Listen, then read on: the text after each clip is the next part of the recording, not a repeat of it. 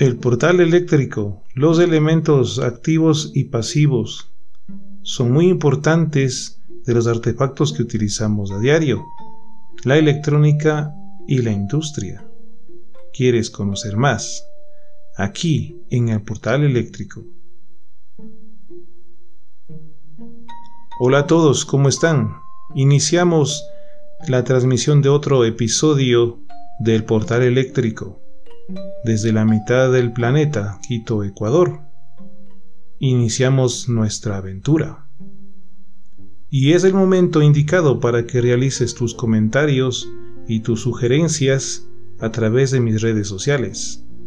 En Telegram al canal arroba rcee007 y al correo tutor rceeq.com.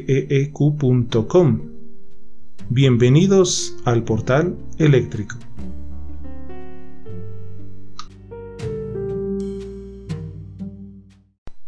Nuestro quinto episodio del portal eléctrico continuamos con el resistor. Ya en el capítulo 4 habíamos hablado del resistor en cuanto a la construcción, cómo está constituido por sus materiales, eh, los tipos de resistores teníamos fijos y variables. Y en este capítulo hablaremos de tres puntos. 1. La resistencia equivalente en circuito serie paralelo. 2. Energía y potencia y tres cálculo de la resistencia con códigos de colores y códigos alfanuméricos para las resistencias de montaje superficial. En el primer punto, calcular la resistencia equivalente de un circuito serie y paralelo, utilizaremos las leyes de voltajes de Kirchhoff y la ley de Ohm. En un circuito serie está constituido por una fuente de alimentación B sub O y n resistencias conectadas consecutivamente. Según la ley de voltajes de Kirchhoff en una malla cerrada, el voltaje de la fuente B sub O será igual al voltaje de la resistencia 1 más voltaje de la resistencia 2 más voltaje de la resistencia enésima. Y si es que estas n resistencias se reemplazan por una equivalente, el voltaje de fuente sería igual al voltaje de la resistencia equivalente. En un circuito serie sabemos que la corriente es única y atraviesa todas las resistencias, Así que nuestra ecuación de mallas quedaría de la siguiente manera. El voltaje de fuente B sub O es igual a la intensidad de corriente por la resistencia equivalente y eso es igual a la intensidad de corriente por resistencia 1 más intensidad de corriente por resistencia 2 más intensidad de corriente por resistencia enésima. Si yo despejo y a la vez simplifico la corriente en toda la ecuación, me va a quedar al final lo siguiente, que la resistencia equivalente es igual a la resistencia 1 más resistencia 2 más resistencia enésima, lo cual constituye la ecuación para un circuito serie.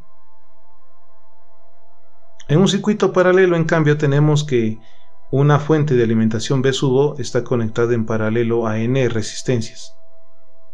Y aquí vamos a aplicar la ley de corrientes en un nodo. La ley de corrientes de un nodo me dice la corriente que ingresa al nodo es igual a la suma de las corrientes que salen de él. Para este caso entonces, si yo reemplazo el conjunto de resistencias por una sola equivalente, alimentada por la misma fuente, entonces la corriente de entrada o la corriente total será igual al voltaje sobre la resistencia equivalente y sería igual a la suma de el voltaje sobre la resistencia 1 más el voltaje sobre la resistencia 2 más voltaje sobre la resistencia enésima.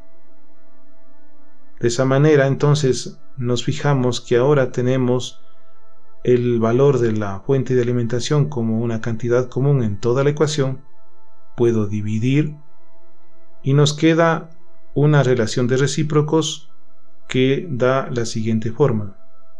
1 sobre la resistencia equivalente es igual a 1 sobre la resistencia 1 más 1 sobre la resistencia 2 más 1 sobre la resistencia enésima. Y si hacemos un eh, despeje adicional, vamos a tener que la resistencia equivalente es igual a una fracción cuyo numerador es la unidad y en el denominador tenemos 1 sobre resistencia 1 más 1 sobre resistencia 2 más 1 sobre resistencia enésima. Esta sería entonces la expresión de la resistencia equivalente para un circuito paralelo.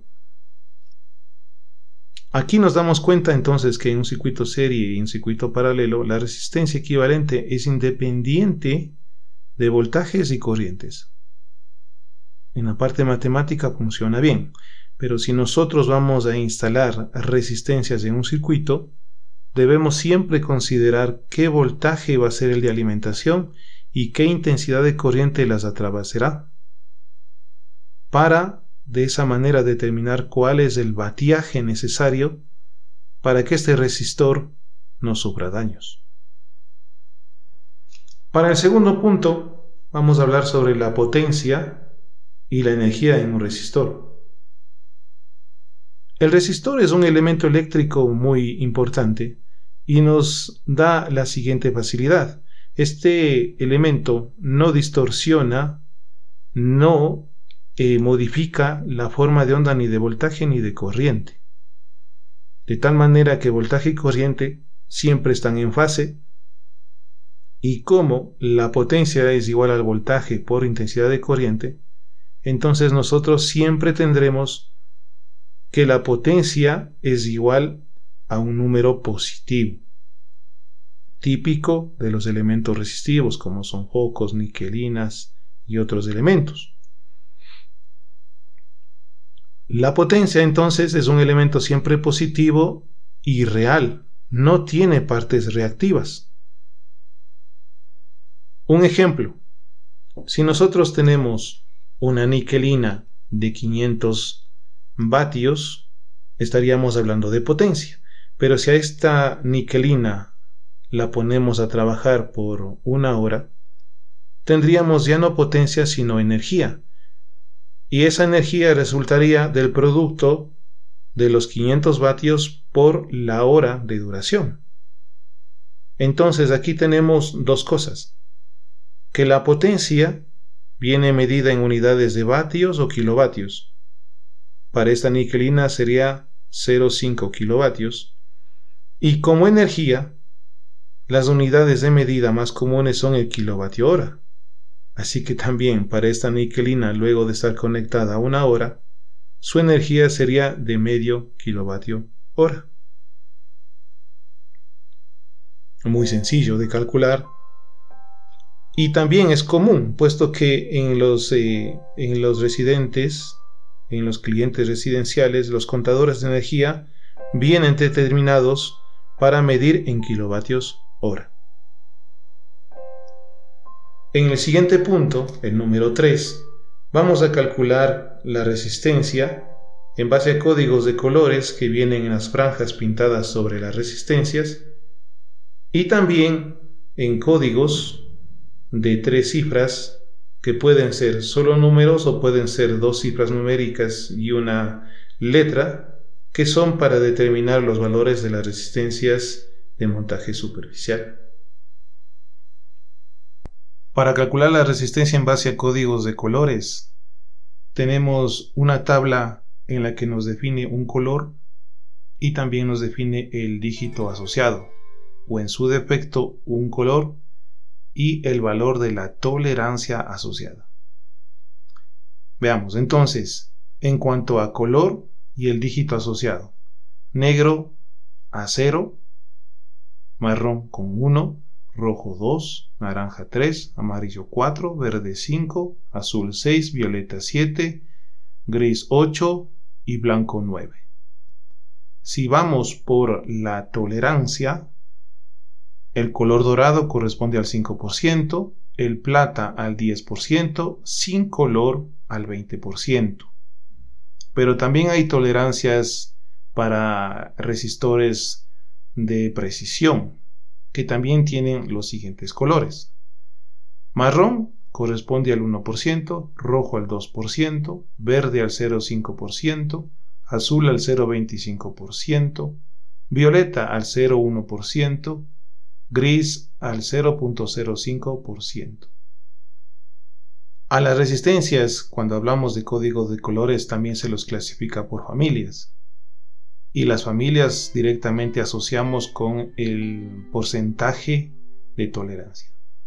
Entonces, la familia E6 corresponde al 20%, la familia E12 al 10%, la familia E24 al 5%, la familia E48 al 1%, familia E96 al 2%, familia E192 corresponde al 0,5%, al 0,25%, al 0,1% y al 0,05%.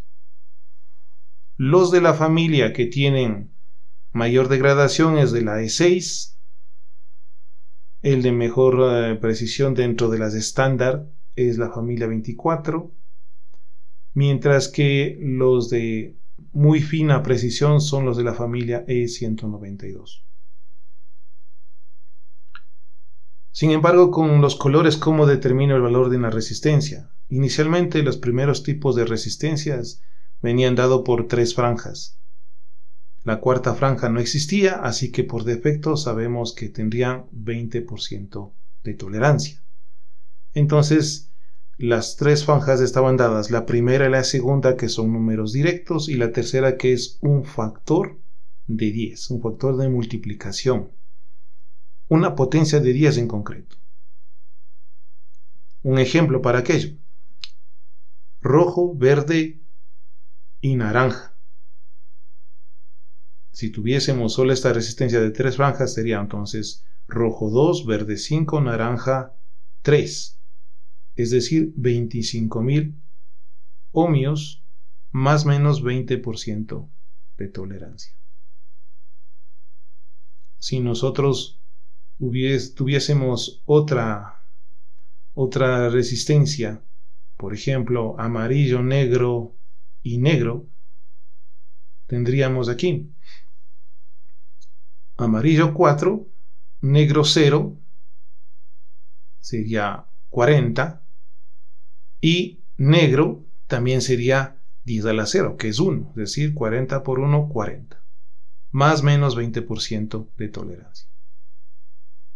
Sin embargo, asomaron resistencias con algo más de precisión, es decir, con una menor tolerancia, y asoman de esta manera resistencias de cuatro franjas, donde la primera, segunda franja dan el número, la tercera el factor de multiplicación es decir, la potencia de 10, o cuántos ceros debo añadirle al, al número dado por los dos primeros dígitos, y la cuarta banda era la tolerancia. Un ejemplo, si tomamos los anteriores, supongamos que tengamos rojo, verde, naranja y dorado. Entonces, eh, rojo 2, eh, verde 5, naranja eh, sería 1000, es decir, 3 ceros, da 25.000 y el dorado es 5%. Entonces tendríamos una resistencia de 25.000 más menos 5% de tolerancia. Si sacamos el intervalo de donde puede variar la resistencia por degradación desde su valor nominal, sería desde 23.750 a 26.250. Otro ejemplo algo parecido al que vimos de tres franjas, amarillo, negro, negro y plata. Entonces amarillo y negro, 40. Otra vez negro, factor de 1, sería 40. Y plata es más o menos 10%. Entonces tendríamos una resistencia de 40 más o menos 10% ohmios, lo que me daría un rango de resistencias entre mínima y máxima de 36 a 44 ohmios. Sin embargo, también se presentaron otro tipo de resistencias cuando nos salían con 5 franjas. Para ese caso, las franjas 1, 2 y 3 daban el código del número, o sea, los dígitos del número. La cuarta franja es el factor de 10 la potencia de 10 o la, el número de ceros adicional a los dígitos formados por las tres primeras bandas. Y la quinta, nuevamente, es la tolerancia. Son bastante raras, pero existen. Un ejemplo, amarillo, café, azul, verde, dorado. Entonces, amarillo 4, café 1, azul 6, ya seríamos 416. El verde son 5 ceros, 416 y 5 ceros adicionales, y el dorado más o menos 5%, lo que nos daría una resistencia de 41.6 millones o mega ohmios, más o menos 5%. Sin embargo, cuando yo tengo que presentar con una coma, no pueden escribirle la coma y lo representan es la unidad poniéndolo en lugar de la coma. Si yo tengo aquí 41.6 mega ohmios, entonces la forma de escribir sería 41M6, dado que la M está haciendo el rol de la coma. Ahora, ¿qué tal si tenemos uh, otra resistencia en la cual tenemos los colores, por ejemplo, amarillo, negro, negro, azul? Si yo tengo amarillo, negro, es 40. Otro negro es factor de 1, sería 40. Pero azul, el color azul, nosotros tenemos que es una tolerancia de 0,25%. Así que nos quedaría una resistencia de 40 más menos 0.25%. Esta resistencia correspondería a la familia E192 que son resistencias de alta precisión. Son para elementos muy eh, sofisticados como para circuitos electrónicos de medición, para algún equipo electrónico como un celular, una, una, con una PC. Entonces son elementos de alta precisión, pero son obviamente más caros. Los comunes, los que nosotros podemos encontrar en el mercado, son los que tienen por cuarta o quinta banda el color dorado y plata. Ahora, ¿cómo le damos la lectura adecuada a la resistencia? Porque yo puedo tener las franjas, ¿no es cierto? Yo le cojo a, una resistencia, si es que la última franja es plata o dorada, ya no hay más que hacer. Es decir, Tal como le coja, la última capa que sea dorada me dará la tolerancia. Pero si es que mi tolerancia no es ni el dorado, ni es tampoco el color plata, si el dorado, si la última capa es de un color azul o puede ser rojo o verde, ya nos eh, tendríamos un inconveniente de cómo le leo la resistencia. Porque si le leo de un lado me va a dar un valor. Y si le leo del otro, obviamente un valor distinto. En el mercado no existen todos los valores de resistencias, puesto que con los colores nosotros podemos hacer múltiples combinaciones. Así que si, por ejemplo, al utilizar las combinaciones yo determino en un sentido una resistencia que me diga 22 ohmios más 2% de tolerancia, y si le leo en sentido contrario y me dice, por ejemplo, 2000 ohmios más 2% de tolerancia, vamos a dar por sentado que el valor de 2000 no existe, porque ese valor dentro de los parámetros estandarizados de resistencias no existe. Entonces los fabricantes han determinado en base a codificaciones propias de que solamente hay ciertos valores de resistencias considerados estándar, tanto de tolerancias bajas como de precisión. Siendo la familia E192 la que mayor cantidad de resistencias tiene, 1, 1.1, 1.2, mientras que la familia E6 son las que tienen saltos más grandes. Tenemos la de 1, 1.1, 3.3, 4, 1.7. Resistencias de montaje superficial. Estas tienen códigos alfanuméricos de tres dígitos. Pueden tener tres dígitos con solamente números y pueden tener tres dígitos en los cuales hay una letra.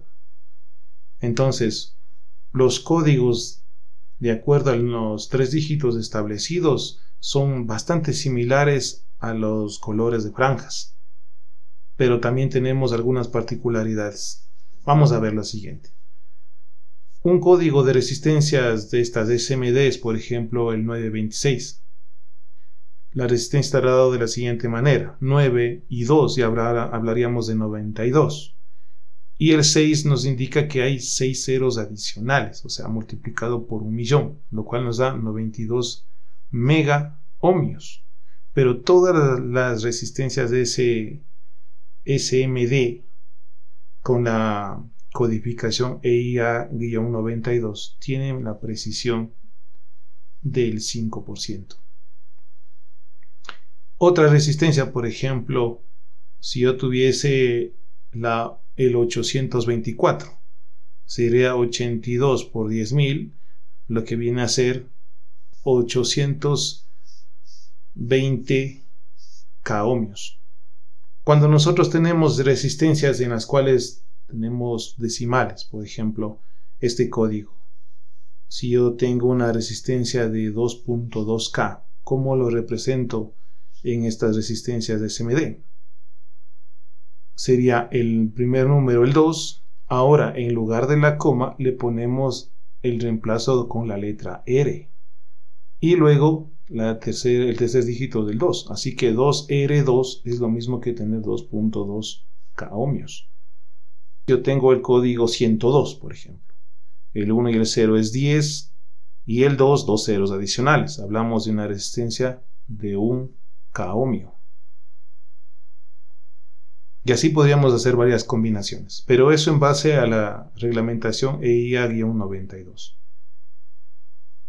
En las últimas actualizaciones que hicieron, modificaron a una codificación que es la EIA-96 pero esta ya no es intuitiva como en la anterior, porque esta tiene tres dígitos de los cuales dos corresponden a un código que hay que buscar en una tabla el valor de la resistencia y el tercero es una letra y esa letra es la que nos va a dar a nosotros el factor de multiplicación. ¿Sí? Entonces, por ejemplo, el 54D interpretaríamos como 54 y el D número de ceros, pero no es así. El 54D yo debo ubicar en esta norma EIA-96. En eso va a haber una tabla de códigos y el código 54 corresponde, por ejemplo, al 357. Y el D corresponde a 3 eh, ceros adicionales o multiplicar por 10 al cubo, lo cual sería 357.000 ohmios entonces ya no es lo mismo. Ya no es intuitivo. Por ejemplo, este otro código, el 01C.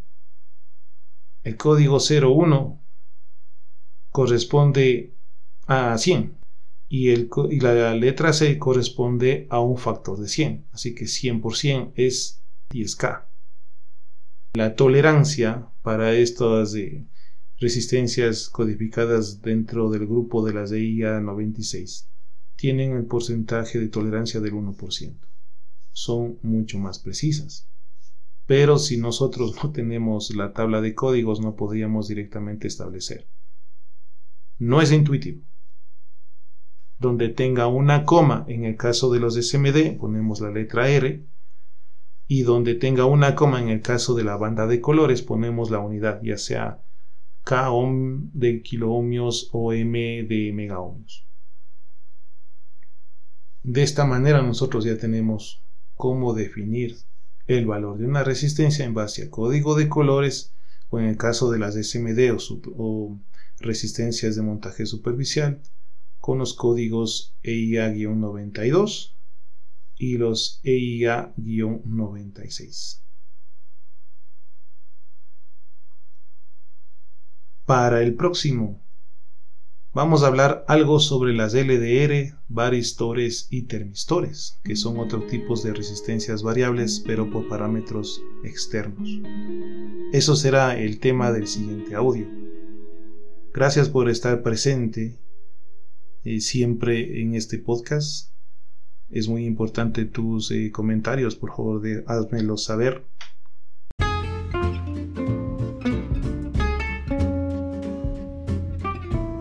Hemos llegado al final de otro episodio más aquí en el portal eléctrico.